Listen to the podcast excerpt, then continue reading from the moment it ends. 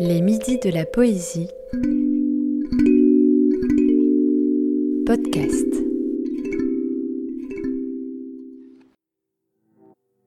Si je devais euh, dessiner et imaginer Béatrice Beck, bah, je la ferais en collage déjà. Je pense que je ferais un fond euh, au pastel sec, peut-être euh, légèrement rose poudré, très légèrement.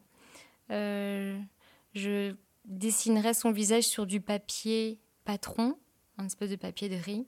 Je le dessinerais à la gouache, je le découperais, je le collerais et par-dessus, euh, peut-être sous forme de monotype ou d'impression, j'y mettrais deux grandes euh, joues roses au niveau des joues.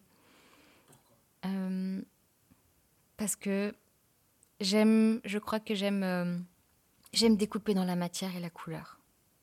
J'aime dessiner, pas simplement par le trait, mais en coupant directement dans la matière. on n'est pas obligé de contourner la couleur pour donner une forme, on peut aussi couper directement dans la couleur. Je crois que c'est ça aussi qui m'intéresse. Et, euh, donc je la verrais plutôt, ce visage plutôt dans des tons assez euh, foncés. Mais c'est une femme qui a à l'intérieur de soi un éclat. Euh, et donc justement venir juste poser deux grosses joues rouges serait un peu le reflet de tout, tout cet éclat qui a à l'intérieur d'elle. voilà, ce serait un portrait comme ça. Bonjour à toutes et à tous, bienvenue au Midi de la Poésie en version podcast. Nous vous invitons à partir aujourd'hui à la découverte d'une magicienne. Née en 1914 et morte en 2008, poétesse, autrice d'origine belge, lettonne ou irlandaise, personnage à la vie peu ordinaire, c'est une acrobate dont le terrain de jeu est finalement n'importe quoi tant qu'on peut écrire dessus. Boîte de croquettes pour chat ou euh, le coin d'un bout de papier à moitié déchiré. Ce qui compte, c'est qu'on puisse y écrire des mots et surtout jouer avec eux, bricoler des histoires improbables, des jeux de mots renversants, mais aussi et surtout des personnages à la langue bien pendue et au caractère bien trempé. Son nom, Béatrice Beck. Nous n'allons parler que d'elle pendant les instants qui vont suivre, et pour ça, nous avons le plaisir d'accueillir un invité, François Grosso. Salut François. Donc François Grosso, vous êtes euh, le cofondateur des éditions du chemin de fer, membre permanent du club des amis de Béatrice Beck, mais surtout un amoureux transit de sa littérature. Vous dites d'ailleurs d'elle qu'elle est l'une des cinq auteurs les plus importants de la deuxième moitié du XXe siècle. Il était une fois, dit la petite Aronovitch, une princesse qui se nourrissait de bûches de Noël, de galettes des rois, de crêpes du Mardi Gras et d'œufs de Pâques. Elle avala la hache du Père Noël sur la bûche et la hache lui brisa le cœur. Elle avala la fève des rois, la fève germa en elle et lui donna des millions d'idées elle mangea une crêpe du Mardi Gras, une crêpe flambée, et elle fut pleine de flammes. Elle mangea l'œuf de Pâques, un oiseau en sortit dans son ventre et se mit à chanter. Elle devint une chanteuse par monts et par vaux. Et on peut comprendre qu'une personne qui invente elle-même sa propre auto-interview, qu'elle a quelque chose d'assez fascinant. Dites-moi, quand avez-vous décidé de devenir écrivain? Jamais je n'ai décidé une chose pareille. Bah alors pourquoi écrivez-vous? Pour ne pas ne pas écrire. C'est une raison suffisante ça? Tout à fait. Écrire ça sert à quoi? Oh, à rien j'espère. C'est un jeu gratuit Pas du tout, c'est une nécessité. Pour qui? Pour l'écrivain, tiens donc. L'art pour l'art? Absolument pas. Quoi alors? Rien. Enfin, l'utilisation des lettres de l'alphabet, euh, des mots du dictionnaire. Aucun sentiment, aucune idée. Si. Le désir de tenir euh, les mots en équilibre sur le fil du rasoir. Et vous pensez que vos lecteurs apprécient? C'est secondaire. Il y a des écrivains sans lecteurs. Il ne peut pas y avoir de lecteur sans écrivain. Je ne voudrais pas être à votre place. Bah, de toute façon, il n'en est pas question. Comment procédez-vous au choix d'un sujet? Je ne choisis aucun sujet. Il faut laisser le texte se débrouiller avec lui-même. Quand considérez-vous qu'un texte est réussi? Quand il a un double sens, comme euh, les rêves. Le sens apparent et le sens caché. Si le sens caché reste inaccessible.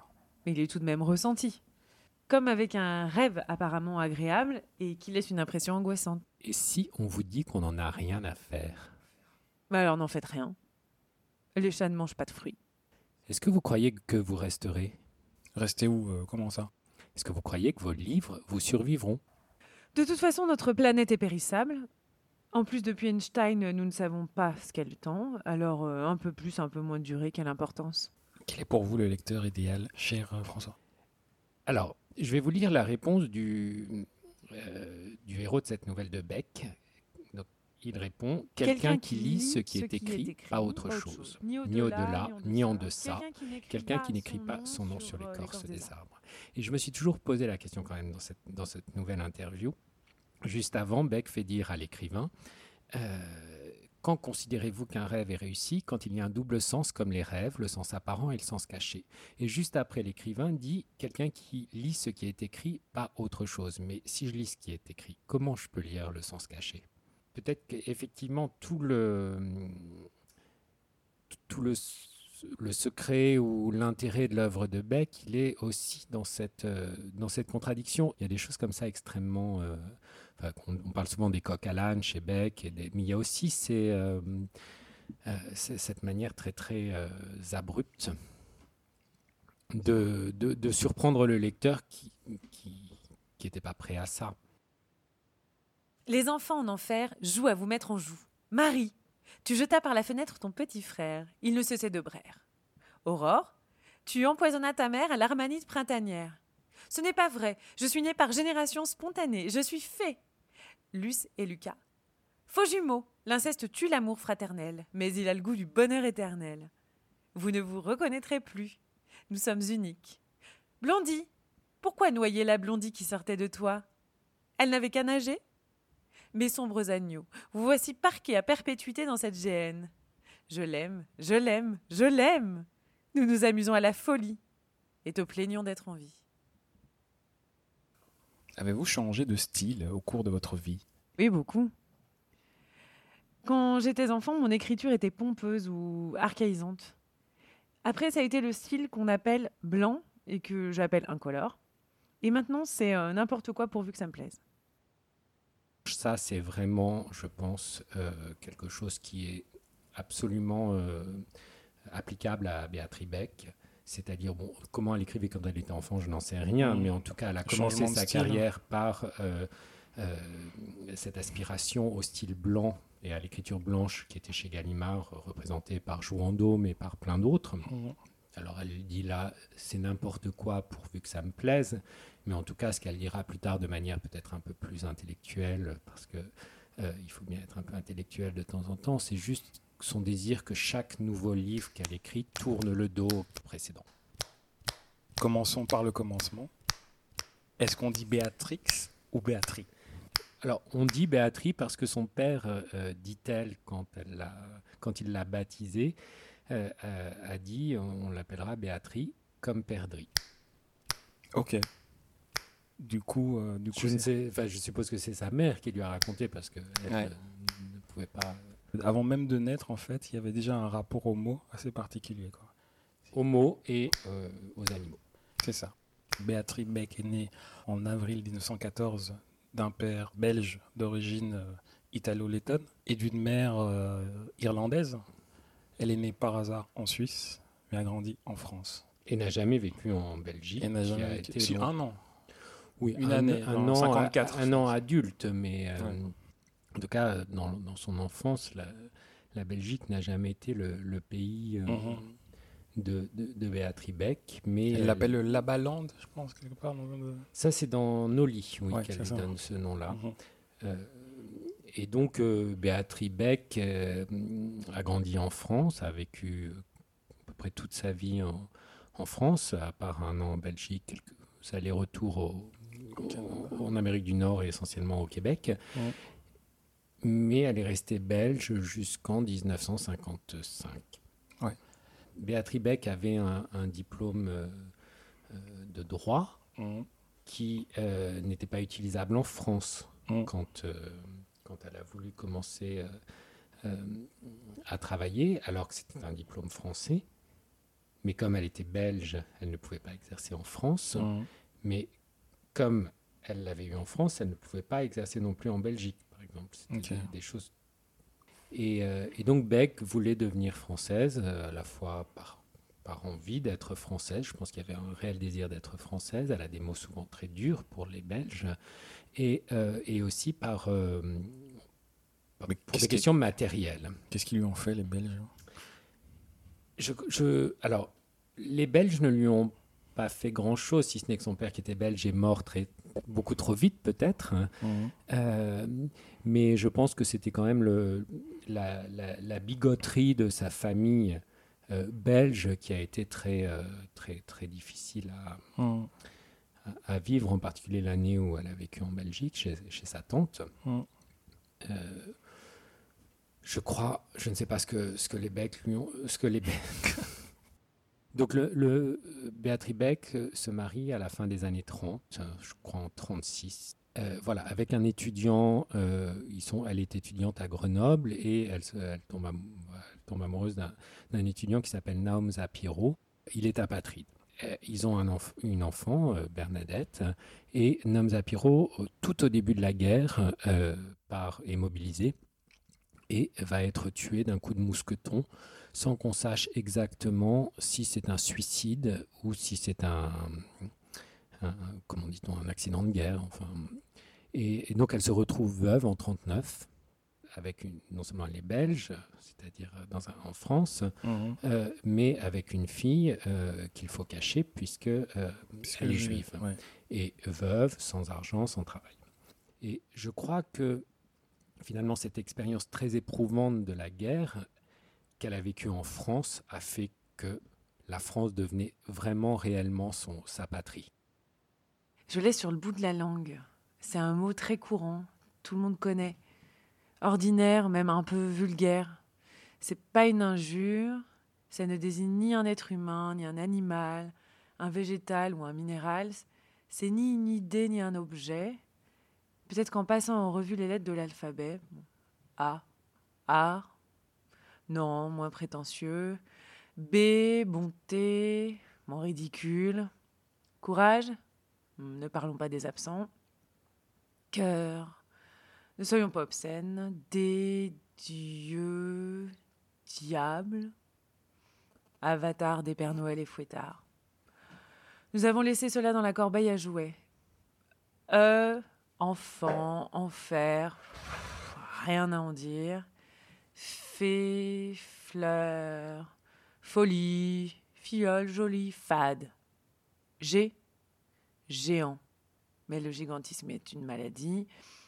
H, touchez pas la hache. I, idée, oiseau rare. J, le jeu, je, je, la jeunesse, délicieux. K, quitte, kilt, kir, savoureux. L, livre, libre, hmm, le sort le plus enviable. M, mon, ma, mes. À n'employer que pour ce à quoi on appartient.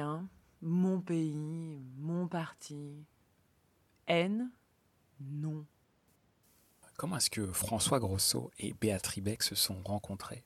Alors, euh, c'est un. Ça, c'est très, très facile. Euh, de répondre à cette question, puisque c'est un, auteur qu'on a publié en 2007 aux éditions du Chemin de Fer, qui s'appelle Dominique Fabre, qui m'a dit il faut absolument que tu lises Béatrice Beck. Et euh, il était c'est un très très grand admirateur, et ça l'est toujours, de, l'œuvre de Beck. Et je ne connaissais pas. franchement, je n'avais jamais entendu parler de, de Béatrice Beck.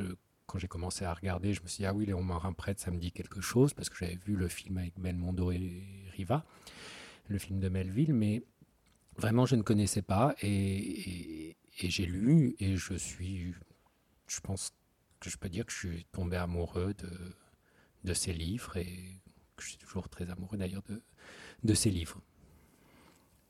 Je pose cette question parce que, pour ma part, la, première, la personne qui m'a fait découvrir Béatrice Beck est autre que vous, cher François Grosso. J'en suis ravi. Nous sommes rencontrés euh, un peu par hasard. Je suis arrivé, je suis arrivé par hasard devant les, les, bureaux des, éditions du chemin de fer parce que je cherchais une autre éditrice. Je me souviens très bien de, de cette première rencontre d'Oulia, qui reste d'ailleurs gravée en lettres de feu dans mon cœur. Euh, Et Surtout que je n'étais pas la bonne personne. Tout à fait, oui. Et je vois donc ce, ce jeune homme hein, de, en marinière en train de fumer sa cigarette. qui J'ai arrêté depuis. Félicitations. Merci. mais qui s'étonnait de, de, de, de, se rendre compte que je ne connaissais pas du tout les éditions du chemin de fer. À la fin de notre sympathique discussion, vous m'avez donné quelques livres avec pour mission de les lire. Parmi ces livres, euh, il y en a un qui a juste euh, qui m'a complètement ébloui et qui quelque part est la raison pour laquelle on se retrouve à discuter euh, tous les deux aujourd'hui. C'est Stella Corfou. Elle s'appelait Gilberte Sampard, nom presque oublié, et elle avait pris le pseudonyme de Stella Corfou. Étoile, corps fou. Folle de son corps, il sacré. Brocanteuse, vendait aux puces matabois des objets hétéroclites qu'elle allait chercher dans toute la région au volant de sa camionnette. Dans des ventes publiques ou chez des particuliers qu'elle enjolait par son bagou ou réduisait à cuilla avec ses airs sauvages. Statuette de Notre-Dame de Lourdes, Père la colique, Vénus de plâtre, une main sur le pubis, l'autre sur le cœur, assiette à légende célébrant Napoléon ou se moquant des premières tentatives aériennes, Chaise dépareillée, croûte romantique, noire cuisinière miniature avec bain-marie, poupée blessée, livre de prix, Robinson Crusoe, Vie et mort des Français, Les arts et métiers chez les animaux, Conte de ma tante Tire-les-Relots, Revue Polissonne et Johnny. Sa mère la traitait de coureuse de foire, de foireuse. Stella était d'une beauté excessive front presque démesuré, immenses yeux de bête préhistorique, nez grec qui deviendrait aquilin avec l'âge, puis, quand elle serait vieille, crochu. Sa bouche ne se fermait jamais tout à fait, laissant entre les commissures et le sommet de l'arc deux fentes étroites qui épousaient la courbe de la lèvre supérieure. L'ouvrait en grand, comme la Marseillaise de Rude, pour laisser échapper obscénité et excentricité. Le soleil a l'air d'un trou du. Le manche à balai des sorcières est une queue qui vous envoie en l'air, plus drôle que de balayer Saturne. La route est ma patrie. Caressant les lombes, lourdes et sombres chevelures que sa mère voulait castrer. Ne remets plus jamais les pieds à la maison avant d'avoir coupé cette tignasse. Tu nous fais chier, répondait l'ex Gilberte Sampard. Nous étant un pluriel de majesté pour les lecteurs qui ne connaissent pas Beck, Stella Corfou, c'est vraiment un roman, soit on adore, soit on déteste. Mhm. C'est-à-dire que si on a adoré Stella Corfou, on est à peu près sûr qu'on aimera tout le reste de, de l'œuvre de Beck, mhm. soit pour comprendre comment on en arrive à un roman comme Stella Corfou, en passant par les premiers romans à l'écriture blanche, même si à chaque fois on va être malgré tout surpris parce que il euh, y a des, écrivains qui écrivent toujours le même livre et ils le font très bien. Et si on prend Modiano, par exemple, on a l'impression d'écrire, de, lire Modiano pour avoir toujours cette même musique.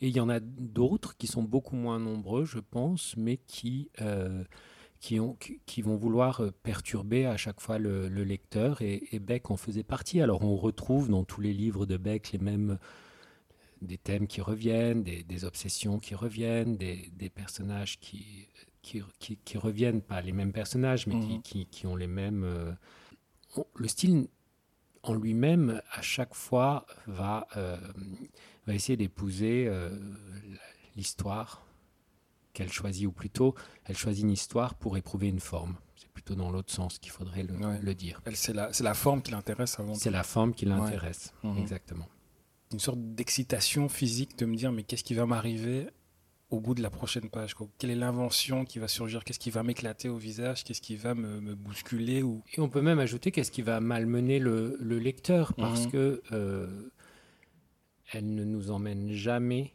là où on s'attend vraiment. Euh, c'est tout d'un coup un jeu de mots va surgir, et puis après un personnage improbable va, va, se mettre à parler, ou, euh, ou, un personnage qu'on pensait suivre euh, tout au long du livre va disparaître, du jour au lendemain. Mhm. Les obes secs, c'est triste? Je n'en veux pas. Je me dis, cesse donc d'être insignifiante. Ma taupe est triste, j'en ai qu'une, je veux la sauver. Ma mort radote, je n'écoute que mon courage, mais je ne comprends pas son langage. J'appelle un chat un chat et un mort un macabé. D'une main sûre, il, il, le romancier, Dieu, conduit ses personnages à la mort, vie, salle d'attente angoissée.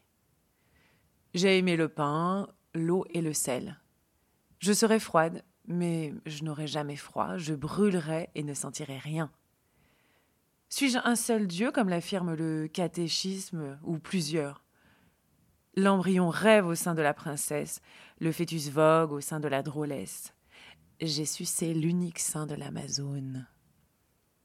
Un enfant est déclaré, comme une maladie ou une guerre. Le calendrier est un autre temps. Lequel choisir? J'ai l'âge de la pierre polie, courtoise même. Je n'ai pas de sexe et pourtant je suis un ange. Les obsèques de qui? Ils peuvent me mettre une robe, un pantalon, une djellaba, une camisole de force, une robe de cendre, comme pour une pomme de terre, un rien m'habille. Seul comme un ver solitaire, créé par génération spontanée, par sissiparité. Dormant dans les bras des statues, buvant la pluie, mangeant le pain des cygnes. Je pleus, je brume, je neige. Suis un bonhomme de neige éternelle. Les deux pieds sur terre ou les quatre pattes, comme un petit enfant. Ce qui me frappe, ce qui m'a touché en premier lieu, c'est bien, sûr tous ces jeux de mots qui, euh, qui surgissent un peu de nulle part, que ce soit au coin d'une page ou même au coin d'une ligne, ou euh, qui dansent presque ensemble. Mais il y a aussi et surtout euh, qu'elle a ce rythme qu'elle donne, qu'elle donne à toutes ces histoires, à toutes ces poésies. Et ça, je trouve ça unique. Le papier, c'est presque pas assez en fait. On sait comment est-ce qu'elle a travaillé cette musicalité Justement, euh, dans, le, dans, la nouvelle interview, mhm. on parlait tout à l'heure de, euh, du sens littéral, le lecteur qui doit... Et en fait, Beck, c'est malgré tout ce très souvent ce qu'elle fait avec la langue et les expressions, c'est-à-dire qu'elle les prend euh, au premier degré. Donc il y a vraiment cette, cette sorte de, de, travail de la littéralité du mot qui, je pense, rejoint euh, ce que vous disiez, Dolia, sur la musicalité, c'est-à-dire que cette musicalité qui est aussi quelque chose d'extrêmement étrange, puisque Beck disait qu'elle n'entendait pas la musique. C'est-à-dire qu'elle souffrait d'un problème auditif qui, fait qu'elle n'entendait pas les, les, mélodies.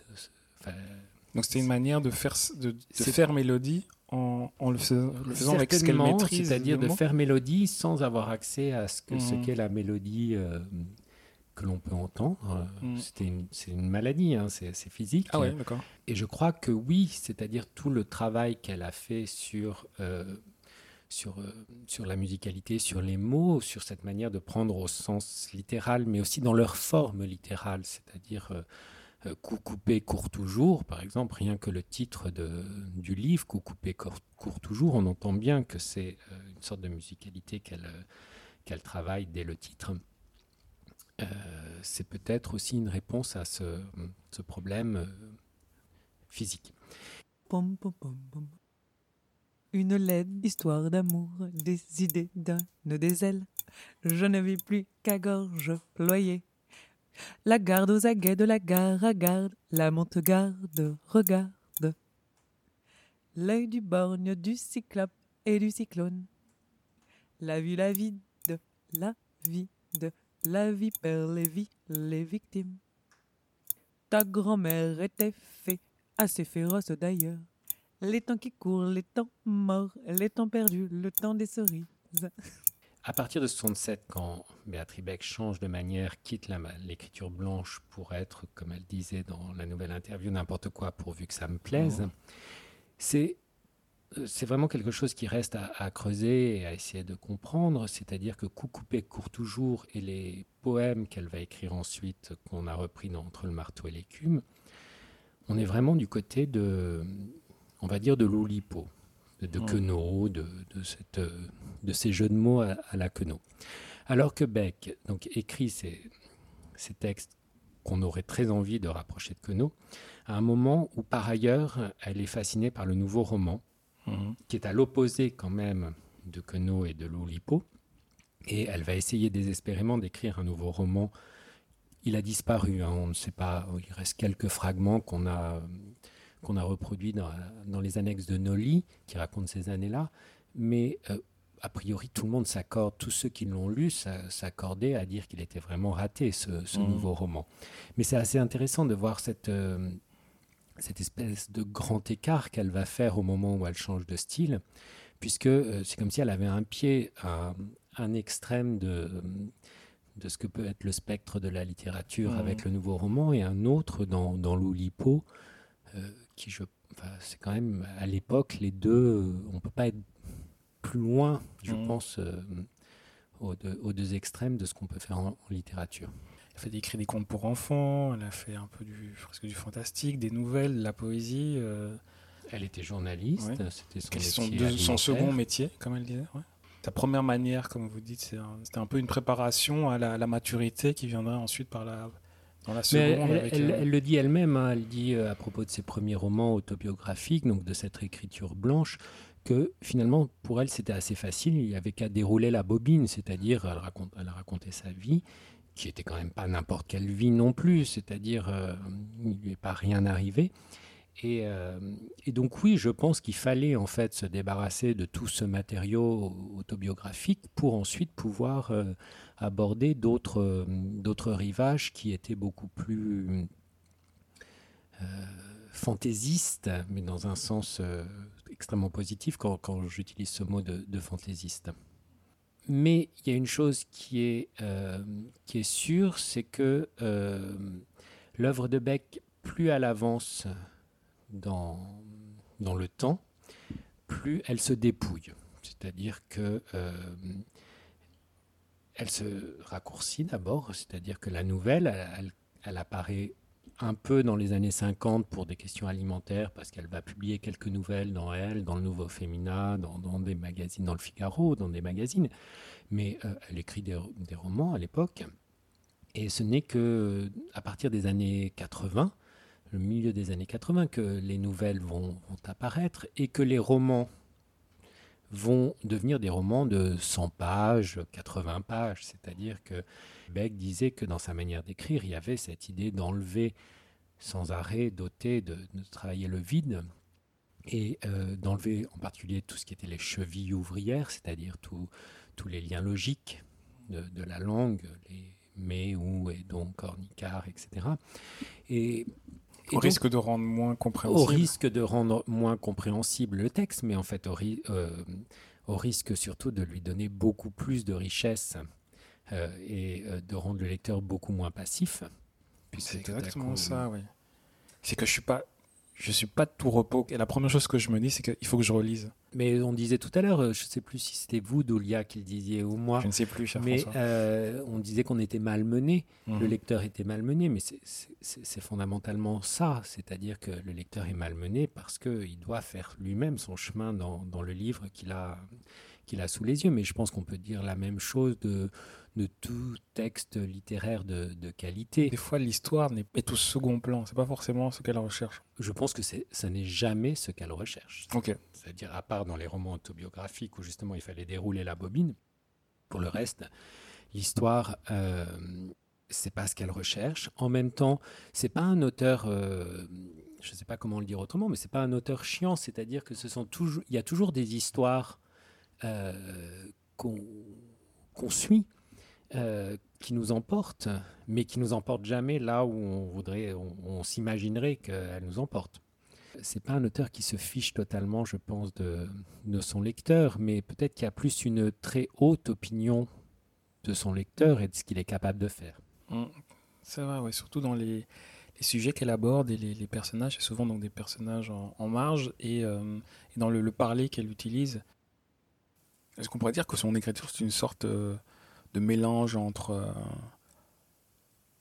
l'ode euh, au parler populaire, euh, au dicton, au proverbe, et, et un hommage à tous les déclassés, tous les gens à la marge. Un mélange qui, qui naviguerait entre la littérature exigeante et le parler populaire. pourquoi on ne peut pas tout se saisir de toutes les dimensions de la langue? C'est, mmh. quand pas de, ça. la règle, c'est qu'il n'y a pas de règle chez ça. La règle, c'est qu'il n'y a pas de règle, mais la règle, c'est aussi que la langue, c'est pas la langue des intellectuels d'un côté, la langue du peuple de l'autre, et une langue qui ne serait ni l'un ni l'autre, mais c'est toutes ces langues en même temps, je crois.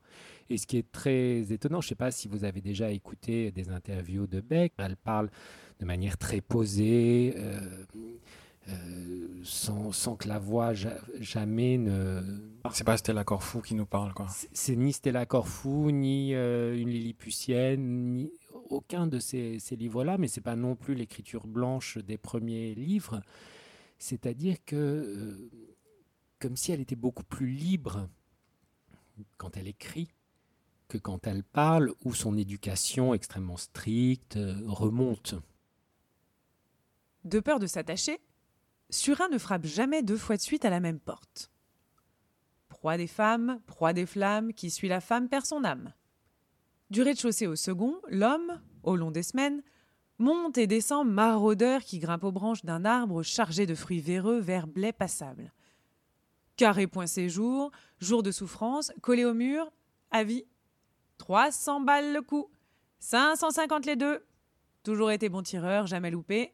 Fais pas ta mariole, 300 francs la passe, passe de la sarcelle, 1000 francs la nuit au marais de la nuit, un miroir. Grand-mère disait on y voit le diable, croyez pas si bien dire. De plus en plus expéditif, éjaculant comme on urine, Edmond cessa d'utiliser le lit. Barcasse échoué. Il fut appelé celui qui fait l'amour debout. Les héros meurent debout. Debout les morts, dit en s'exclamant Dolly à Maria. Devint l'amour debout. Puis L'amour. L'amour. Trahi, déporté. Joseph, vendu par ses frères et conduit en Égypte. Joseph, couillonné par Marie, t'es bien Joseph. Sec comme trique jaune comme coin. À 31 ans, vieilli à la façon du beurre, pas du vin. Sans qualification professionnelle, Edmond trouve ce sobriquet L'amour fait pour lui. Après un coït éclair, il repousse sa partenaire qui murmure en se raccrochant à l'armoire Toi au moins, t'es une brute, pas vicieux. Pour vous, la gloire, c'est quoi? Quand un nom propre devient un nom commun, comme avec euh, le roman de renard. C'est tout? Bah, Quand on a oublié le nom de l'auteur et que son œuvre apparaît comme un produit de la nature, une famille de champignons par exemple. Ça arrive? Ou quelquefois. Avec les chansons de geste, Les Mille et Une Nuits, euh, les chansons des rues. Que pensez-vous du succès? Il n'est pas forcément signe de mauvaise qualité.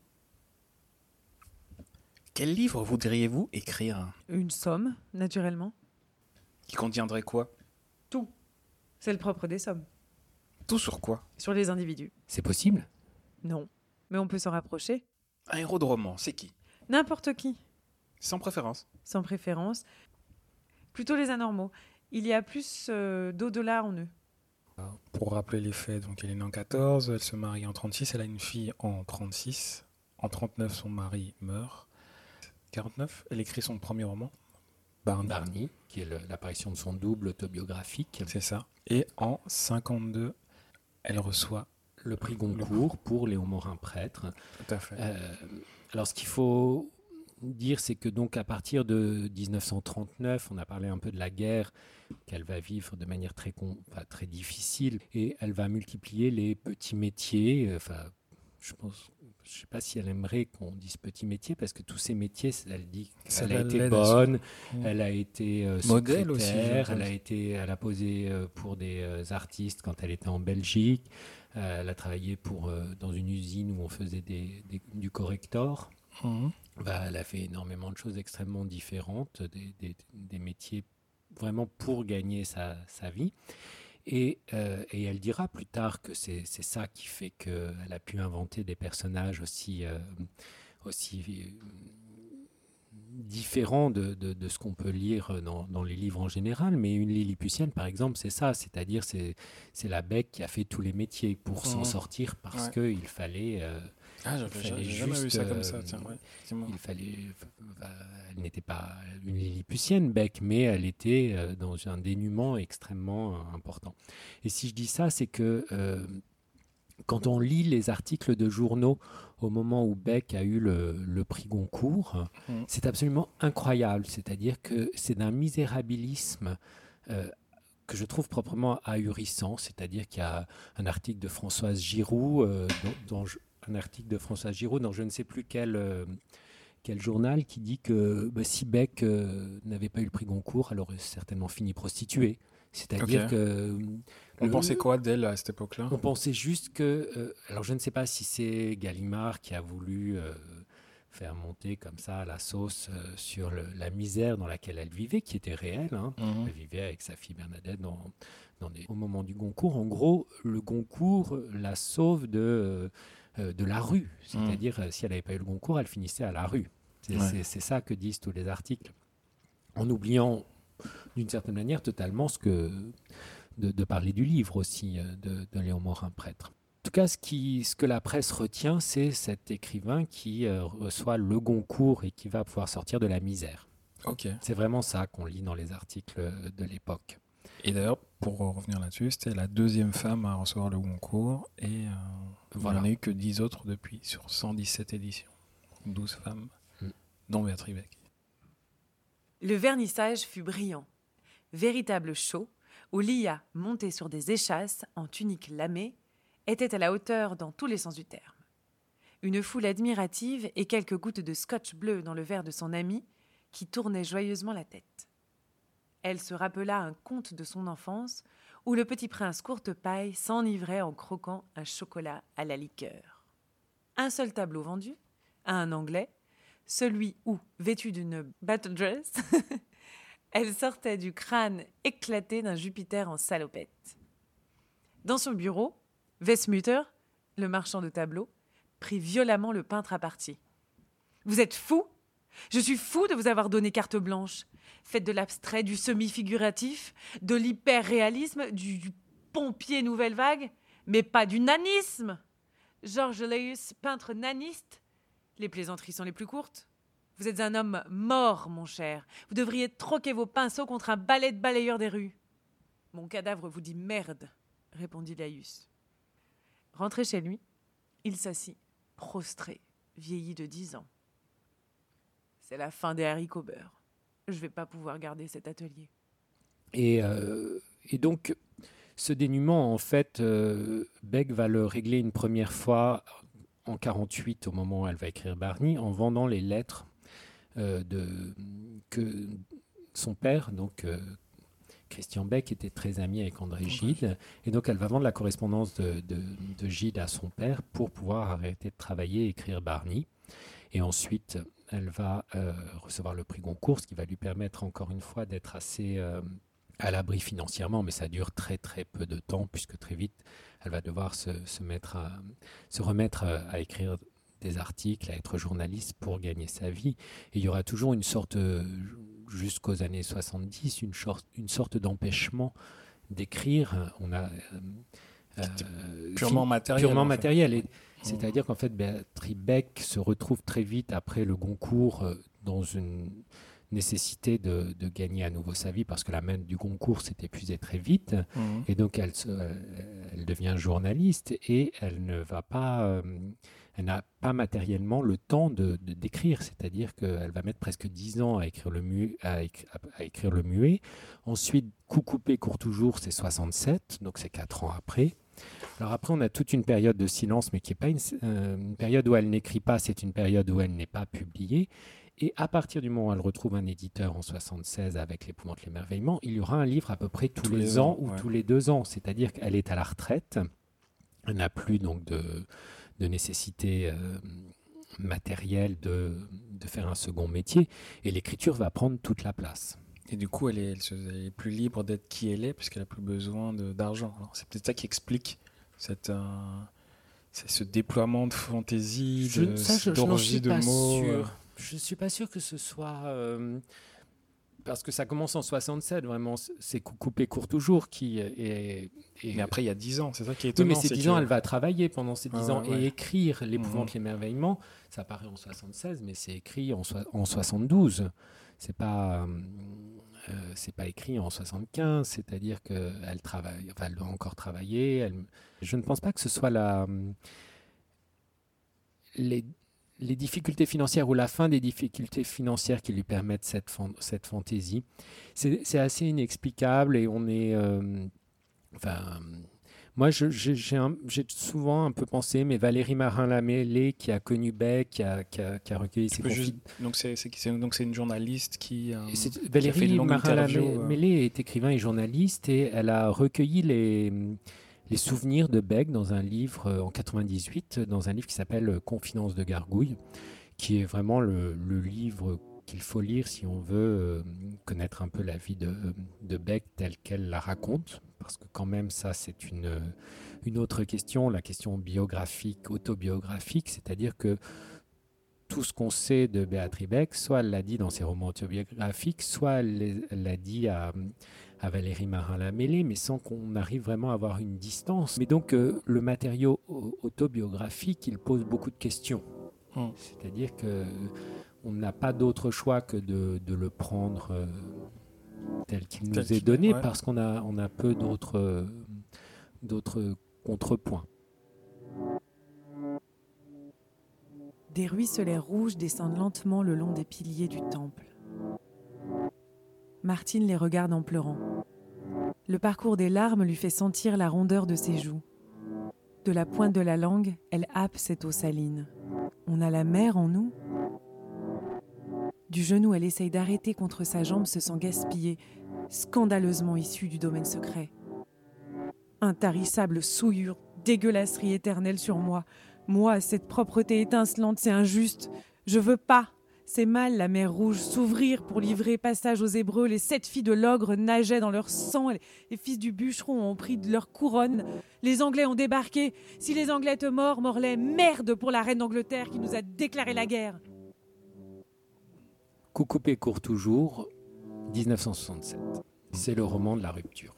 Rupture avec son style plus autobiographique. Rupture avec le style de l'écriture blanche, rupture avec l'autobiographie. Cette rupture, d'où vient-elle? Alors il y a évidemment le fait que Beck a fini de dérouler la bobine de l'autobiographie euh, et qu'il faut passer à autre chose.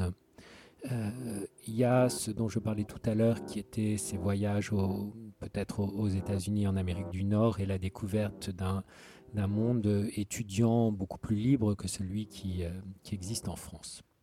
Elle va, euh, pendant tout le début des années 70, faire en permanence des allers-retours en Amérique du Nord, donc d'abord aux États-Unis, puis très vite au Québec, à l'université Laval dans la ville de Québec et d'autres universités. Et euh, cette période va être une période de, silence euh, éditorial, puisque Coucoupé court toujours euh, est le dernier livre que Beck publie chez Gallimard. Alors elle a toujours dit que Gallimard l'avait viré parce que Coucoupé court toujours euh, n'avait pas marché d'une part, et certainement aussi parce que euh, au début des années 60, Beck faisait partie du prix du jury euh, féminin. et va démissionner parce qu'elle n'est pas en accord avec le, le prix qui est attribué à un livre qu'elle estime antisémite. Et ce livre est publié par Gallimard. Ça va faire évidemment un énorme scandale puisque le, un, des membres du jury féminin démissionne parce qu'elle n'approuve pas le, le prix. Et il se trouve qu'en plus, c'est un livre qui est publié par l'éditeur de, de Beck. Son employeur. Donc, euh, bon, ça, n'aide certainement pas. Sauf que Coucoupé court toujours, ne quand on regarde les chiffres de vente, n'a pas moins bien marché que, euh, que des accommodements avec, le ciel ou le muet. Donc, le, la, la, question des, euh, des, des, ventes ne tient pas. Mais donc Beck va vouloir ensuite écrire un nouveau roman un roman dans le style du nouveau roman. Et, c'est là où euh,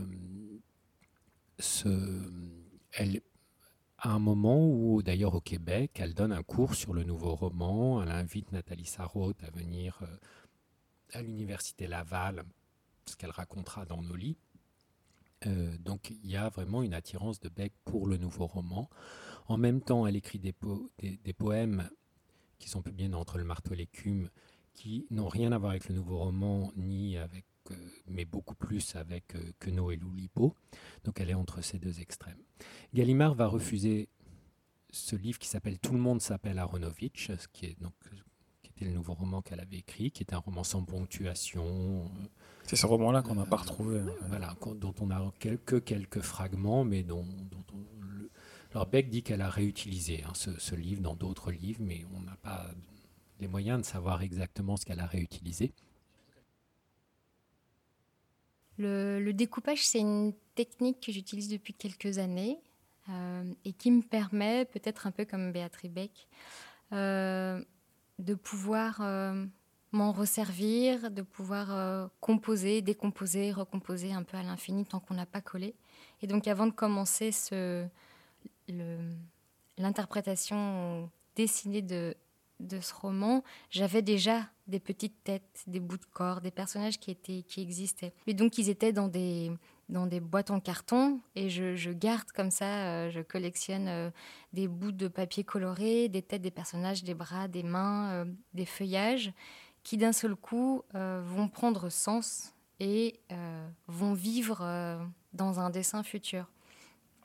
Et par exemple, il y a des dessins que j'ai faits pour le, le livre qui n'ont pas été utilisés pour le livre, mais qui m'ont servi après. Donc en fait, c'est un peu pas une forme de recyclage, mais donc je pense que c'est aussi euh, ce, genre de rencontre et de, travail autour d'un auteur euh, nourrit et inspire aussi le travail qui suit. Mais c'est vrai que le recyclage, il est dans les manuscrits eux-mêmes puisque aucun manuscrit n'est écrit sur des feuilles blanches, mais uniquement sur des euh, papiers ou des cartons euh, récupérés d'enveloppes, de boîtes de croquettes pour chats. De, elle écrivait euh, là-dessus, Oui, oui, elle écrivait là-dessus. Il y a un très joli film de d'Alain Cavalier. donc c'est la série de, films qu'il a fait sur les, les métiers. Et pour l'écrivain, pour l'écrivain, il choisit Beck et on voit Beck chez elle qui montre justement sur quoi elle écrit. Et donc, mmh elle a gardé de, des années de, difficiles euh, cette idée que euh, ben, on écrit sur du, sur du papier. Euh, on n'écrit pas un brouillon sur un papier neuf. Et donc ces manuscrits, des fois, pour un roman de 100 pages, peuvent faire des, des, hauteurs incroyables parce que ce sont des boîtes de croquettes pour chats, des, des choses comme ça qui servent de support. Donc il y a ce recyclage-là. Il y a le recyclage de l'autobiographie, puisque euh, bien sûr les romans autobiographiques vont dérouler la bobine, mais ce n'est pas parce qu'elle arrête d'écrire des romans autobiographiques qu'elle arrête euh, d'utiliser le matériau autobiographique. Et il y avait ce qu'on disait sur le fait que ce qu'elle a écrit dans les romans, elle va ensuite le redire à Valérie Marin-Lamélé dans Les Confidences de Gargouille. voilà, c'est des choses qui vont se répéter. Donc la question du recyclage, et il y a des phrases qu'on retrouve d'un roman à l'autre exactement les mêmes, par exemple. Pour ça, petite parenthèse qui est très chouette à lire aussi, donc toujours aux éditions de Chemin de Fer, c'est Les Bribes. Voilà, les bribes, ça, ce sont les, euh, les, les, fragments qu'on a retrouvés. Donc Beck écrivait des, ses livres, de ses manuscrits, et quand elle coupait, elle coupait vraiment, c'est-à-dire elle utilisait une paire de ciseaux et elle coupait une phrase qu'elle ne gardait pas pour le livre, mais dont elle se disait qu'elle pourrait resservir euh, pour un, livre futur. Et donc elle gardait ça dans des pochettes qu'elle appelait bribes. Et on, a repris dans, ce livre qui s'appelle Bribes, on a repris un certain nombre euh, de ces bribes justement, qui sont comme des aphorismes faut vraiment voir ce livre où on retrouve vraiment des ces morceaux de papier que vous avez, euh, j'imagine, euh, imprimés. Euh, oui, oui, on a repris les, les, bribes telles que. Donc, vraiment des bouts de papier découpés qui parsèment les pages avec son écriture manuscrite. Son écriture manuscrite qui était assez incroyable et. Pas très lisible, hein, c'est compliqué à lire. Ça, c'est une question d'habitude. quand on commence, on, on finit par être très habitué. Et donc, pour revenir euh, donc on était dans les années 70. Et donc euh, il y a ce nouveau roman euh, qui est refusé par Gallimard, qu'elle essaie d'envoyer à d'autres éditeurs qui vont tous le, refuser. Et donc Beck n'a plus d'éditeur. Elle, a, elle publie des, des, poèmes qui sont en Belgique, qui seront publiés par André Blavier, donc un proche de Raymond Queneau, justement dans, dans la revue Temps mêlé. Et elle écrit L'épouvante, l'émerveillement, que Gallimard refuse aussi. officiellement dans les lettres, dans la réponse de Gallimard, c'est parce que ce roman est, trop court et ne correspond pas vraiment à ce que Gallimard publie. On ne sait pas exactement pourquoi euh, Gallimard le refuse, celui-là. Et donc ce n'est qu'en 1977 qu'elle retrouve un éditeur pour l'épouvante l'émerveillement, qui sont les éditions du Sagittaire.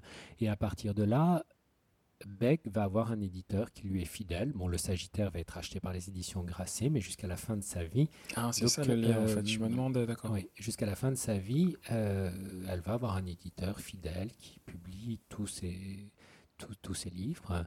Euh, donc, cette période des années 70, c'est une période de grande fragilité psychologique pour Beck. elle n'a pas d'éditeur. Elle tombe amoureuse d'une universitaire québécoise, euh, Jeanne Lapointe, qui... Un amour à sens unique. Un amour à sens unique. Mm. Euh, et elle va sombrer dans une profonde dépression qu'elle racontera dans Nos lits, un livre qu'elle publiera, publiera donc aux éditions du Sagittaire en 1978, après l'épouvante, l'émerveillement.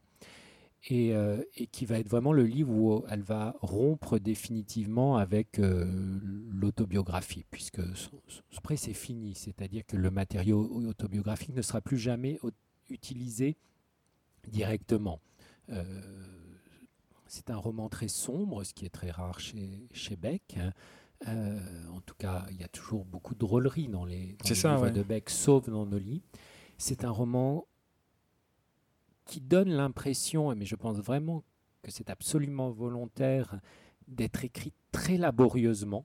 C'est-à-dire, il n'y a pas ce, style fluide qu'on a dans tous les romans de Beck. Euh, on a l'impression que même l'écriture qu'elle choisit est une écriture euh, un peu euh, maladive, comme elle-même l'est psychologiquement quand, dans la période qu'elle y raconte.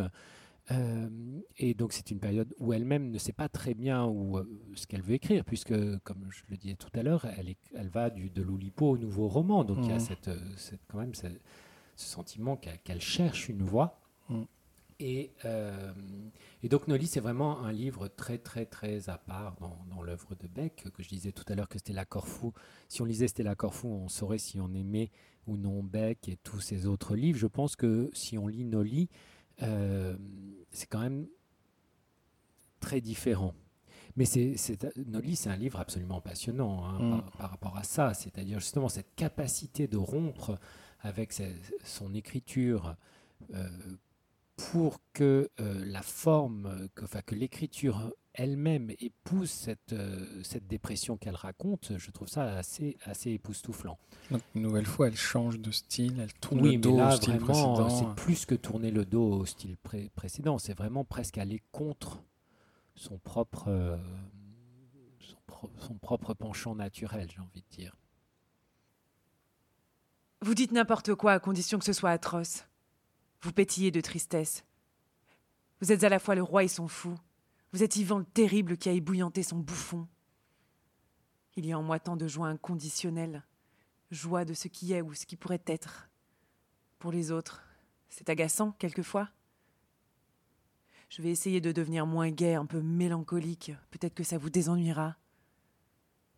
Je suis passé près d'un lac électrique à côté duquel il était écrit Ne pas regarder. Vous êtes heureux? Ça m'arrive. Qu'est-ce qui vous rend heureux? Un coup de téléphone. Comme dans la pub euh, des PTT, là. un animal, une plante, une lettre. Et qu'est-ce qui vous rend mal heureux? Un coup de téléphone ou une absence de coup de téléphone. La boîte aux lettres vide. Vous recevez des lettres euh, anonymes? Quelquefois. Quel effet ça vous fait? Ça m'intéresse et ça m'intrigue. Elles sont assez souvent l'effet d'une haine amoureuse, je crois. Un besoin d'identification à l'autre. Mais comme c'est impossible, on se venge en l'injuriant. Il faudrait tomber dans la déchéance et la déréliction pour se faire pardonner. J'aimerais revenir avec vous sur euh, la manière dont elle traite ses personnages féminins. Si on prend l'exemple de Barney, euh, Lia, Lia de, donc l'héroïne de la, Lilliputienne et euh, Stella Corfou, on a là trois personnages qui ont en commun une passion pour la liberté en quelque sorte sachant que euh, sans qu'il s'agit forcément de femmes dans une société bien particulière qui, par définition les met de côté. on a là trois personnages qui, malgré tout, malgré tout ce qu'on les empêche de faire, décident de vivre leur vie comme elles l'entendent. Est-ce que c'est ça, euh, la littérature de Béatrice Beck? Une littérature euh, de la liberté? À dire qu'ils n'ont pas d'autre choix que de vivre leur vie comme elles la vivent. C'est-à-dire que euh, je ne crois pas que ce soit des... Stella Corfou est peut-être un peu un personnage un peu particulier car euh, elle est d'une liberté fantasque assez incroyable. Mais on parlait de Coucoupé court toujours, donc le premier roman de la qui, met déjà en scène donc euh, des personnages euh, à la marge. Hmm. Des femmes à la marge. Des femmes à la marge, mais aussi un homme quand même qui, hmm. qui, qui, vit seul parce que sa femme est partie. Mais le, le vrai premier roman de Beck, c'est-à-dire que celui où elle, elle, devient vraiment romancière, c'est La Décharge.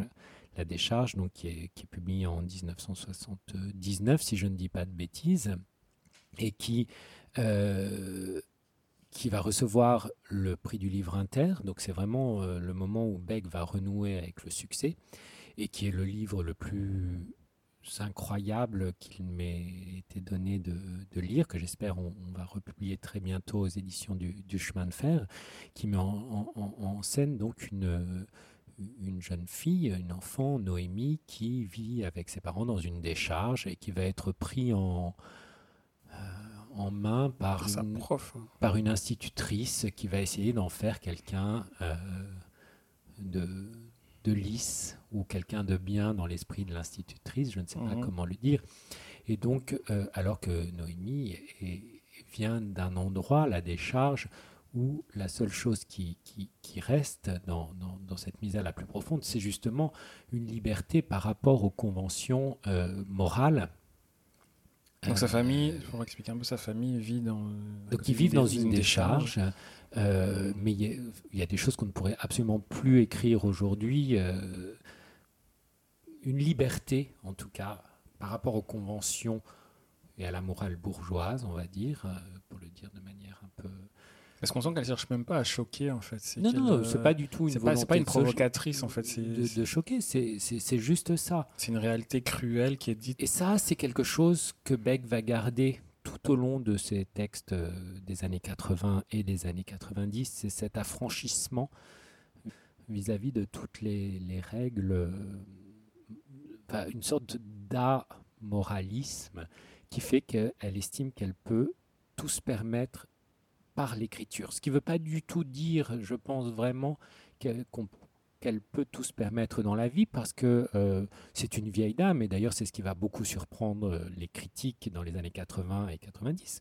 Quand Beck écrit Stella Corfou, donc euh, publie Stella Corfou en 88, elle est née en 14, elle a 60, 74 ans oui, oui, 74 ans.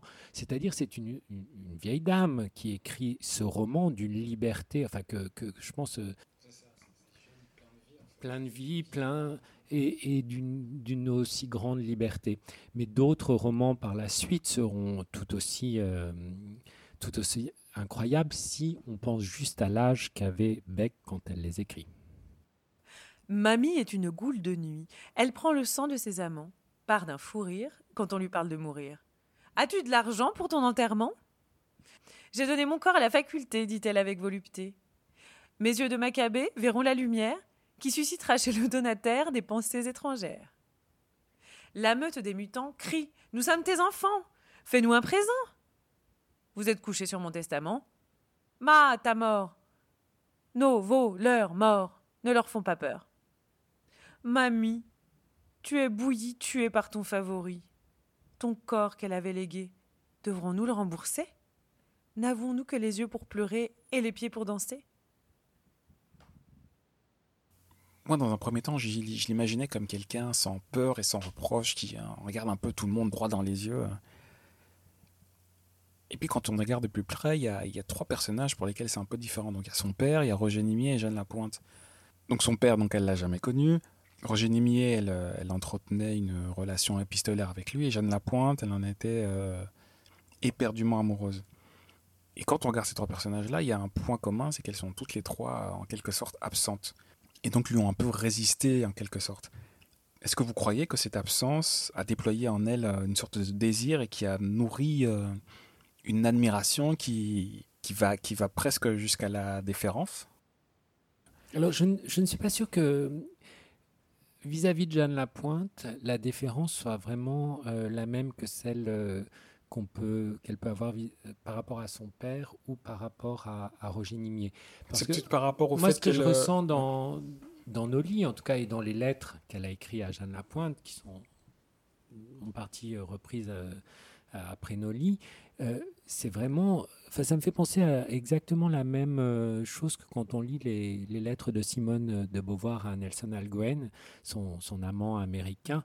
C'est-à-dire que ces femmes écrivains a priori très fortes, comme elles peuvent devenir des midinettes. Et dans les lettres de Beck à Jeanne Lapointe, il y a vraiment elle est juste amoureuse et, euh, et, et, la personne en face d'elle ne l'est pas. Et donc, elle va écrire des lettres, mais qui sont absolument incroyables. Et, là encore, elle a plus de 60 ans.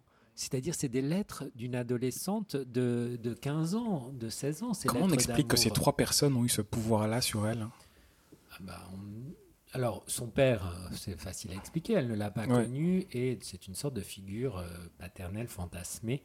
Euh, et que sa mère, elle, la mère de Beck elle-même, va construire, je pense, mhm. dans, l'enfance de Beck. Parce que justement, j'ai l'impression qu'elle n'a pas cette déférence-là, si je parle de déférence, peut-être que c'est pas le bon mot, pour les personnages des, de la mère qu'on peut retrouver dans d'autres textes, par exemple. Que ce soit sa mère à elle, elle n'a pas beaucoup d'amour pour, pour le personnage de la mère en général, pas la sienne, la, mère oui, en en l'occurrence, la sienne, qui est quand même le, modèle de, de, départ, était vraiment était folle. C'est-à-dire qu'elle a une mère euh, euh, qui ira jusqu'à se suicider euh, en disant à, à, Béatrice Beck, à sa fille, bon, bah, maintenant que tu as trouvé quelqu'un, donc Namza Piro, qui va devenir le mari de Beck, je peux mourir, tu n'as plus mmh. besoin de moi. Mmh. C'est quand même quelque chose qui, avec lequel il faut vivre, je pense, euh, une mère qui dit ça à sa fille. Et donc, les personnages de, la mère dans l'œuvre de Beck sont extrêmement, de ce point de vue-là, en, ambivalents et représentatifs de, ce rapport qu'elle a eu avec sa mère, qui était, euh, qui représente la folie, la folie qui, peut euh, vraiment euh, enfermer et, euh, complètement aliéner. Je, suis en train de réfléchir et essayer de voir s'il y a des, des, personnages de mère qui, qui, ne sont pas cruels dans, dans l'œuvre de Beck. D'abord, il n'y en a pas tant que ça. C'est-à-dire finalement. Ou alors elle n'est pas là ou. Oui, oui, voilà. C'est-à-dire elles sont souvent pas là. Voilà, c'est ça. C'est plutôt ça. Euh, ne se débarrasse jamais non plus d'une mère aussi euh, dont la folie a été si, euh, si mmh. destructrice mmh. aussi. Né sous X. Ce serait nier le fait qu'on a tous besoin d'un psy. Merci maman de m'avoir laissé. Je suis très heureuse à l'orphelinat. Jeux, études, camarades. C'est beau et bien le détachement des créatures. Quand elles sont là, on les aime. Si elles n'y sont plus, on se fait une raison. Surtout, maman, n'aie jamais de remords ni de regrets. Tu as bien fait. C'est merveilleux la vie, toute nue, toute crue, sans à côté, sans fioriture. C'est comme si j'étais née par génération spontanée, une grande faveur. Notre uniforme est très joli, bleu marine. C'est comme si on était toutes des sœurs. On l'est. Il y a souvent des fêtes chez nous. Pas seulement Noël le merveilleux, la Pâque sacrée et la Toussaint qui amène en riant le jour des morts. Maman, je ne sais pas si tu es vivante ou morte. Si tu es vivante, je te souhaite tout le bonheur terrestre. Dans le cas contraire, tout le bonheur céleste. Comme j'ai 15 ans, tu dois être vivante et jeune, jolie, puisque séduite. Ce n'est pas une bouteille à la mer, cette lettre à toi, pour toi. Dans un an, mes études seront terminées. Quelle chance. Ici, on m'a nommée Claire, parce que je suis claire de tout. Cheveux, teint, yeux. Et janvier, parce que je suis née en janvier. Claire janvier. Ça ne pourrait pas être mieux. Est-ce qu'il y a des questions que vous aimeriez que je vous pose? J'aimerais que vous me demandiez quel livre voudriez-vous écrire? Dans, dans, Barney, donc Beck raconte comment euh, très vite, euh, adolescente, enfant, elle veut devenir écrivain et comment elle imagine ce que sera son, son métier d'écrivain. Et elle écrit, alors j'ai pas le livre sous les yeux, mais euh, elle écrit une phrase qui est effectivement d'une d'une beauté assez époustouflante, qui est Je violerai la langue française et je lui engendrerai des bâtards inouïs. Quelque chose de, de cette. C'est pas peut-être pas exact, mais c'est pas loin. Et, euh, et ce qui est étonnant, c'est de voir le temps, d'une certaine manière, qu'elle va mettre à violer la langue française, puisque euh, ses premiers romans, c'est l'écriture blanche, donc d'une certaine manière, c'est tout sauf violer la langue française. Mmh. Et, et, et comme euh, euh, ce chemin qu'elle va devoir faire, alors qu'elle l'écrit donc dans son premier livre, elle l'écrit en 48. Mhm. Donc elle savait euh, dès le début que c'est ça qu'elle voulait faire. C'est-à-dire qu'elle savait, enfant déjà, c'est ça qu'elle voulait faire. Et donc le chemin qu'il va lui falloir parcourir pour, pour pouvoir violer la, la langue française, d'abord, et ça, je pense qu'on est dans une dans le cadre d'une rencontre euh, qui s'appelle les Midis de la poésie, mais je pense que la poésie, que ce soit coupé court toujours, donc il y a une sorte de, long poème en prose, ou que ce soit toutes les poésies qu'elle va écrire, donc après coupé court toujours quand elle n'a plus d'éditeur, et qui sont reprises donc dans un recueil qu'on a publié qui est entre le marteau et l'écume. Ces poésies sont vraiment un, laboratoire euh, de toute l'œuvre à venir, c'est-à-dire c'est là où elle, elle, la liberté et cette volonté de, violer la langue française, je pense, est, flagrante.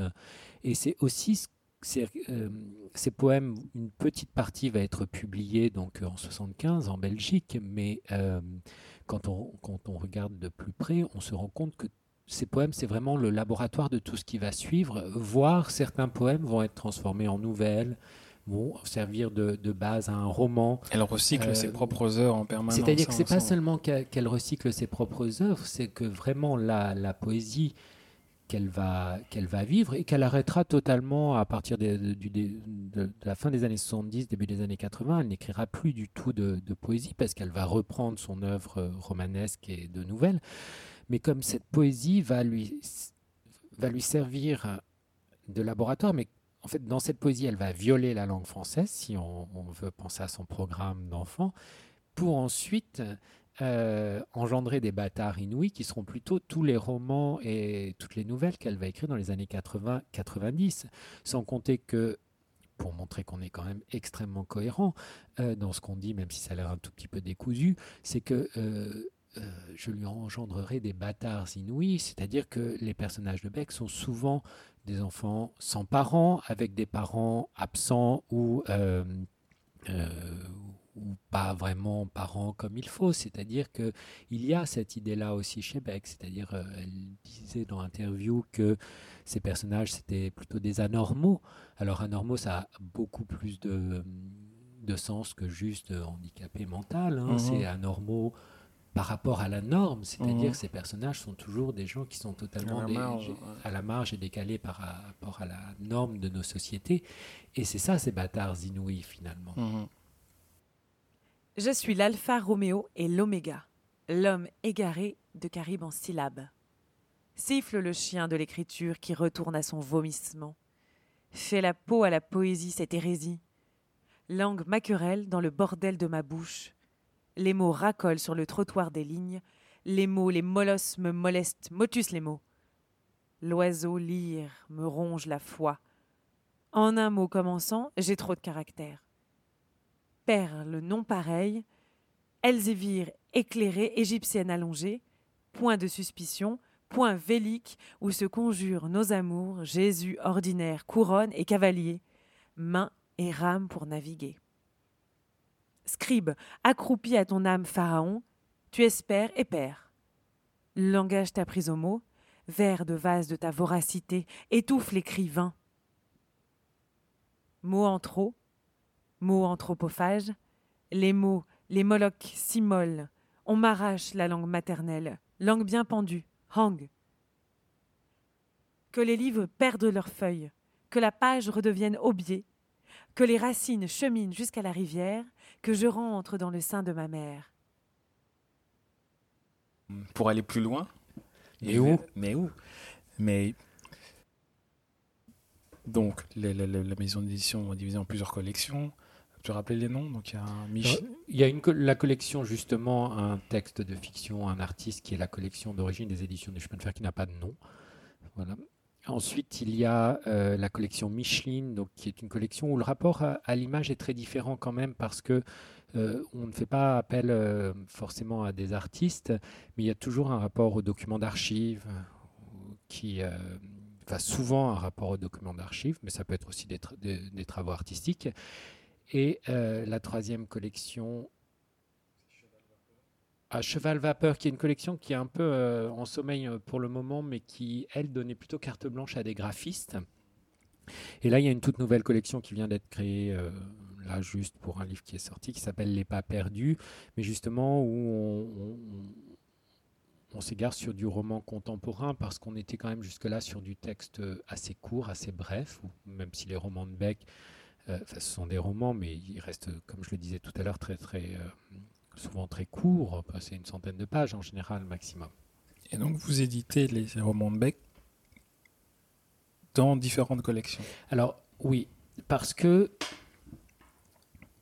en fait ça, dépend de, de, de, de, ce qu'on édite. Ok. C'est-à-dire Parce qu'on revient, on va revenir à peut-être au titre aussi, et justement je voulais aussi qu'on parle des, des artistes que vous avez convoqués pour illustrer On a commencé par publier Beck, le premier livre de, Beck qu'on a réédité, puisque c'est un livre qui était paru donc en 77, c'est L'épouvante, l'émerveillement. Et on l'a édité. À l'époque, on n'avait qu'une seule collection. C'était une collection donc euh, de textes de fiction illustrés par des artistes contemporains, vus par des artistes contemporains. Et donc, c'est Gaël Davrinche qui, euh, qui s'est emparé de L'épouvante, l'émerveillement. Donc, puis il y a eu Coucoupé court toujours, euh, qui a été illustré. Enfin, l'artiste qui, s'en est emparé, c'est. J'essaie toujours d'éviter le mot illustré puisque c'est. Mais c'est ça. Moi, non plus, moi mais, je voulais pas dire non plus. Mais bon, il revient toujours parce qu'il n'y en a pas d'autres. Donc c'est Mélanie. Et il se trouve que c'est à partir de ce moment-là que j'ai eu la chance, grâce à Béatrice Zapiro, donc qui est la petite fille de, de Béatrice Beck, de pouvoir euh, dépouiller les archives de Béatrice Beck, de découvrir toutes ces poésies qui n'avaient jamais été publiées et donc, il fallait, on ne publiait pas de poésie, on il a fallu créer une collection pour publier les, poésies de Beck, et c'est la collection Micheline qui, euh, qui, qui, a été créée pour, pour, pour, Beck et pour les poésies de Beck, puisqu'on ne publie pas de, poésie. Mhm. Et donc, finalement, on alterne, euh, si ce sont des romans qui sont réédités euh, sans qu'on ait de matériaux à ajouter, ils sont publiés dans notre collection, euh, je ne sais pas comment l'appeler, mais habituelle, on va mhm. dire, et on demande donc à des artistes de, de mettre des images sur, euh, sur, sur ces textes. C'est Florence Raymond, Florence Raymond donc, qui va s'emparer de la Corfou, c'est Annabelle Guettatra pour une Lilliputienne. Et après, il y a les textes qui sont soit inédits, soit qui ont été publiés, mais auxquels on veut adjoindre d'autres choses. Et dans ce cas, ils sont un appareil euh, critique, un appareil critique, mm. ou euh, des choses inédites comme, euh, par exemple, là, on, vient de publier donc Devant c'est la nuit, qui est un roman qui est paru en 80, qui s'inspire de l'amitié que Béatrice Beck a eue avec Roger Nimier. mais c'est un roman, c'est-à-dire que l'héroïne du roman, ce n'est pas Beck, euh, l'écrivain, c'est Nimier sans être Nimier. Mais par ailleurs, il y avait cette correspondance inédite, très belle, entre Roger Nimier et Beck. Donc, on le publie dans la collection Micheline parce qu'on adjoint au roman qui avait été publié donc, euh, en 80 la correspondance inédite. Ce sera la même chose avec Noli, parce qu'avec Noli, euh, l'édition de, de, Noli qu'on a faite, on y a ajouté une postface qui rend compte de ces années très particulières qui étaient les années 70 de la dépression sans éditeur, mais aussi on avait la correspondance de Jeanne Lapointe, de enfin, en tout cas les lettres que Beck avait écrites à Jeanne Lapointe, puisqu'on n'a pas les lettres que Jeanne Lapointe a écrites à Beck. Ses parents l'avaient eu sur le Et on avait aussi ces fragments elle du était roman, tout le monde s'appelle Aronovitch. À six mois et demi, roman, pesant 750 grammes. Qui était écrit à cette ravisée, œuvre de fin de Micheline nous a couché nu dans un haricot de verre garni d'ouate, si euh, à l'intérieur d'une couveuse, des tuyaux lui sortaient de la bouche, des narines. Monsieur et Madame Desminadour restaient plantés là, comme devant la vitrine d'un objet insolite, cercueil de Blanche-Neige et de Lénine. Son père murmura. Il vaudrait peut-être mieux que. Sa mère protesta. Oh non. Ils avaient prévu d'appeler l'enfant Adélaïde, d'après une impératrice, sainte de surcroît, deux reines et une princesse du sang. Mais devant sa ténuité, un nom aussi bref que possible sembla indiquer. Zoé? Forme larvaire des crustacés décapodes Non. Impératrice aussi, mais criminelle. Ne cadre pas avec l'air si doux de la toute petite bougie d'arbre de Noël pastilles au miel, confettis, myosotis, quoique obstiné à vivre bourgeon, moucheron, vermisseau, Ida. Le mont Ida, la célèbre danseuse Ida Rubinstein. Impossible. Il faut être modeste quand on ne peut pas faire autrement. Lia. Très honorable tout de même, puisque cette créature biblique, malgré ses yeux malades et la haine que lui portait son mari, donna à celui-ci cinq fils et une fille. Un seul prénom, plusieurs l'auraient écrasé, cet minuscule être qu'on nourrissait au compte-gouttes. Ses parents moururent bientôt, peut-être un peu de chagrin, l'âge aidant. La Lilliputienne fut élevée par une grande demi-sœur, Bérénice Barlon, qui l'idolâtra, l'appelant son cœur, sa poupée, son gris-gris, son tome pouce, sa vie, Lily, jusqu'à ce qu'un voisin lui demande. Lily comme Lilliput Bérénice n'employa plus jamais ce diminutif.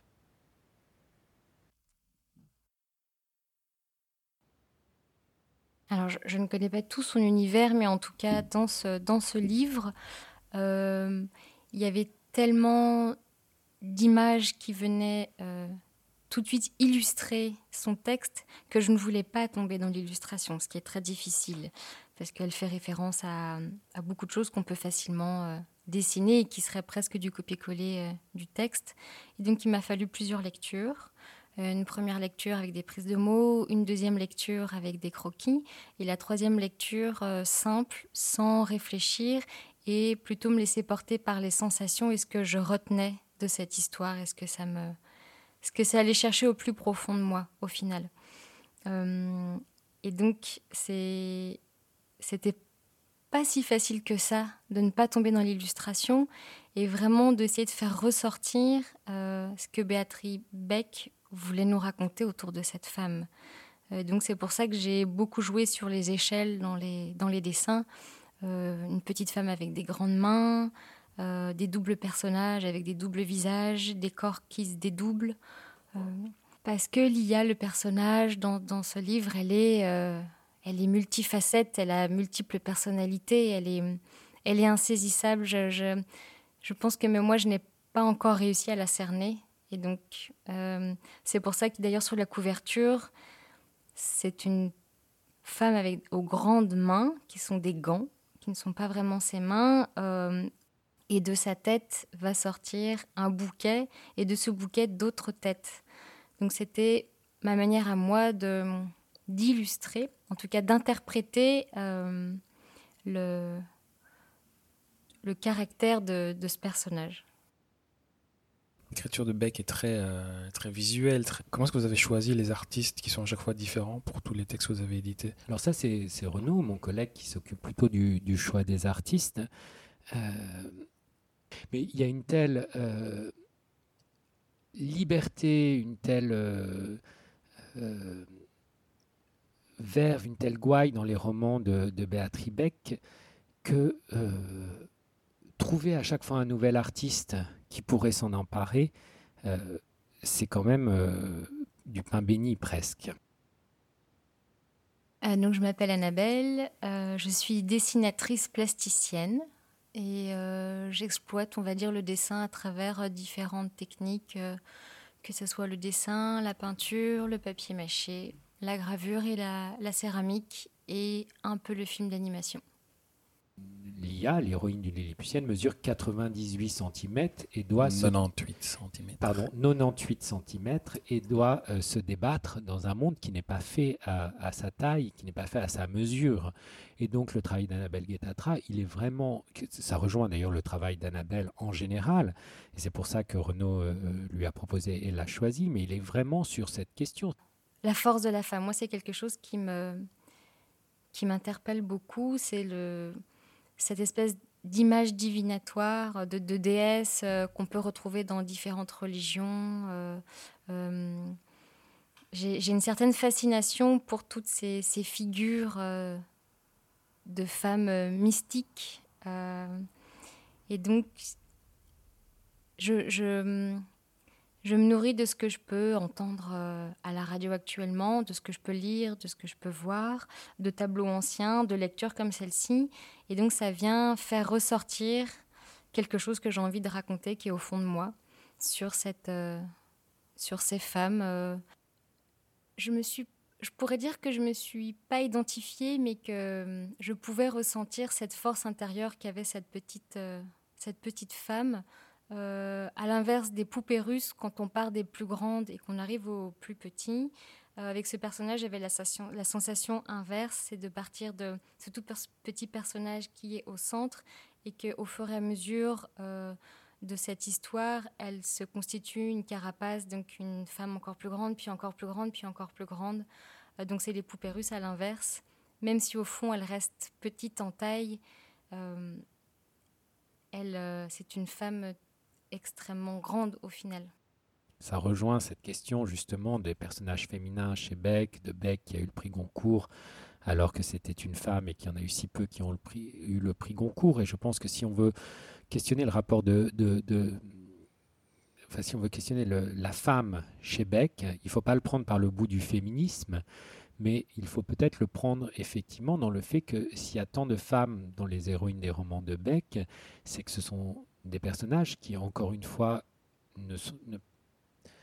vivent dans un monde qui n'est pas euh, forcément euh, à leur mesure. Donc ça donne Stella Corfou qui, euh, devient pire qu'un homme par moments, Stella Corfou, dans, dans, ce livre où elle, enfin, la domination de, de, Stella sur son mari, son mari est, est, une véritable domination masculine et mhm. un rapport d'oppression vis-à-vis de ce mari. Je, n'emploierai pas forcément le, le mot dominer dans, dans, parce que ces femmes, souvent, non, elles ne le sont pas dans ces livres. Ne le sont pas, c'est-à-dire que ce sont des femmes qui Stella, euh, c'est quand même euh, le, modèle paroxystique qui va arriver. Euh, enfin, je, il y a une scène là dont je me souviens dans, le roman où elle arrive en vacances avec son mari et elle se présente à la réception de l'hôtel et dit bonjour, je suis Monsieur et Madame Leroy. C'est-à-dire le mari n'existe absolument pas et elle fait tous les rôles. Nos mots se sont croisés sans se reconnaître.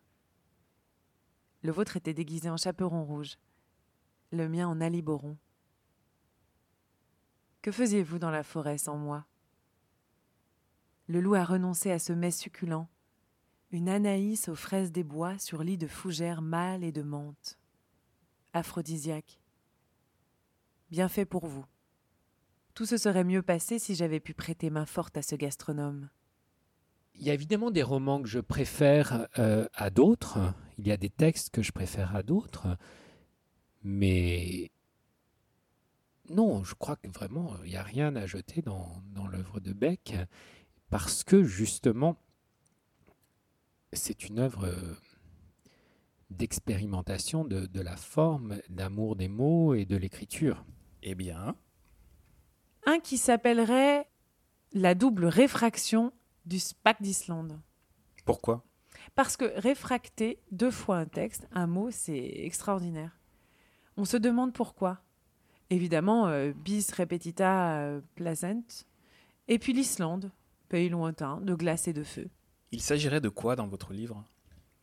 D'une double réfraction humaine. Mais encore? D'un être engagé en même temps dans une double situation pareille et réagissant dans les deux cas de façon pareille. Une sorte de bégaiement? Pas du tout. Une euh, réduplication. Quel intérêt? Mais aucun. Aucun.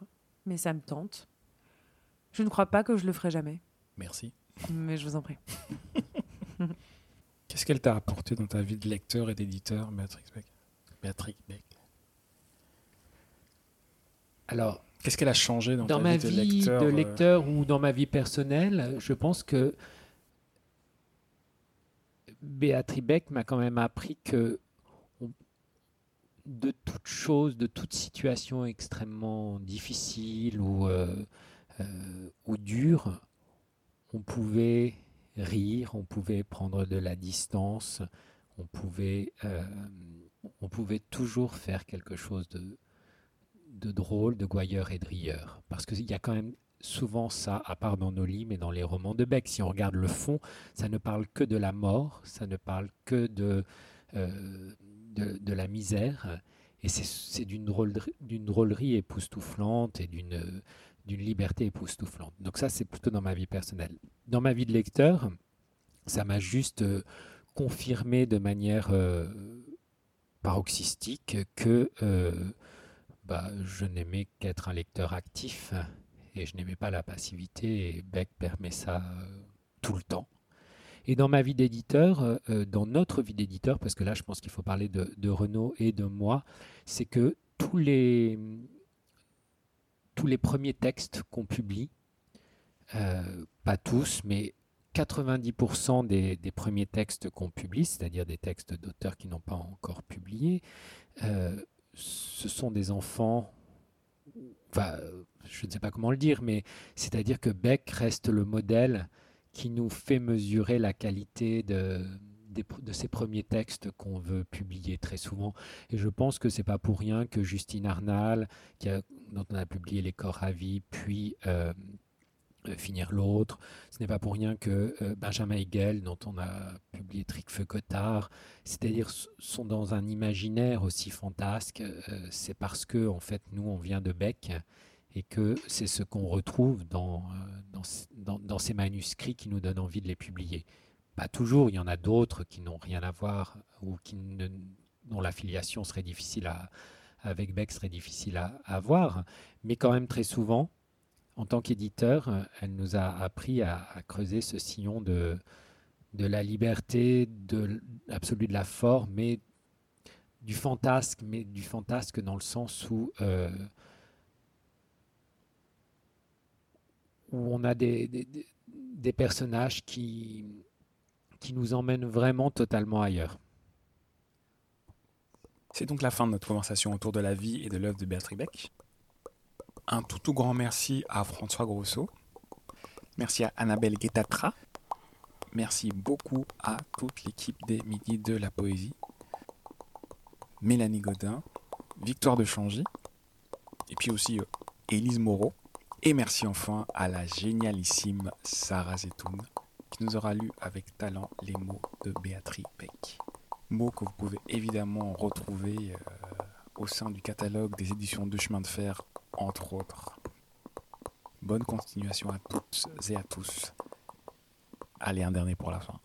L'écrivain siffle le chien de l'écriture qui retournait à son vomissement. Le langage l'a prise au mot. Vert de vase de sa voracité, l'oiseau lire lui ronge la foi. Il crache ses mots, bille, aimait les ratures, les ramages, les ravages, soulève un lièvre à livre. Livre ses pères, ses pères, multiplie les vols, les volumes, livre sur l'avarie. Supporte les mots, les morts sur les morts, puis le contre-courant triphasé. Met le doigt entre les libères et l'aubier. Glisse le carbone 14 dans sa machine à écarisser. Cherche le fin mot, trouve le mot traître. Frappé sur les touches, comme un maréchal ferrant sur les sabots du cheval. Crib accroupi à son âme, pharaon, il espère et perd.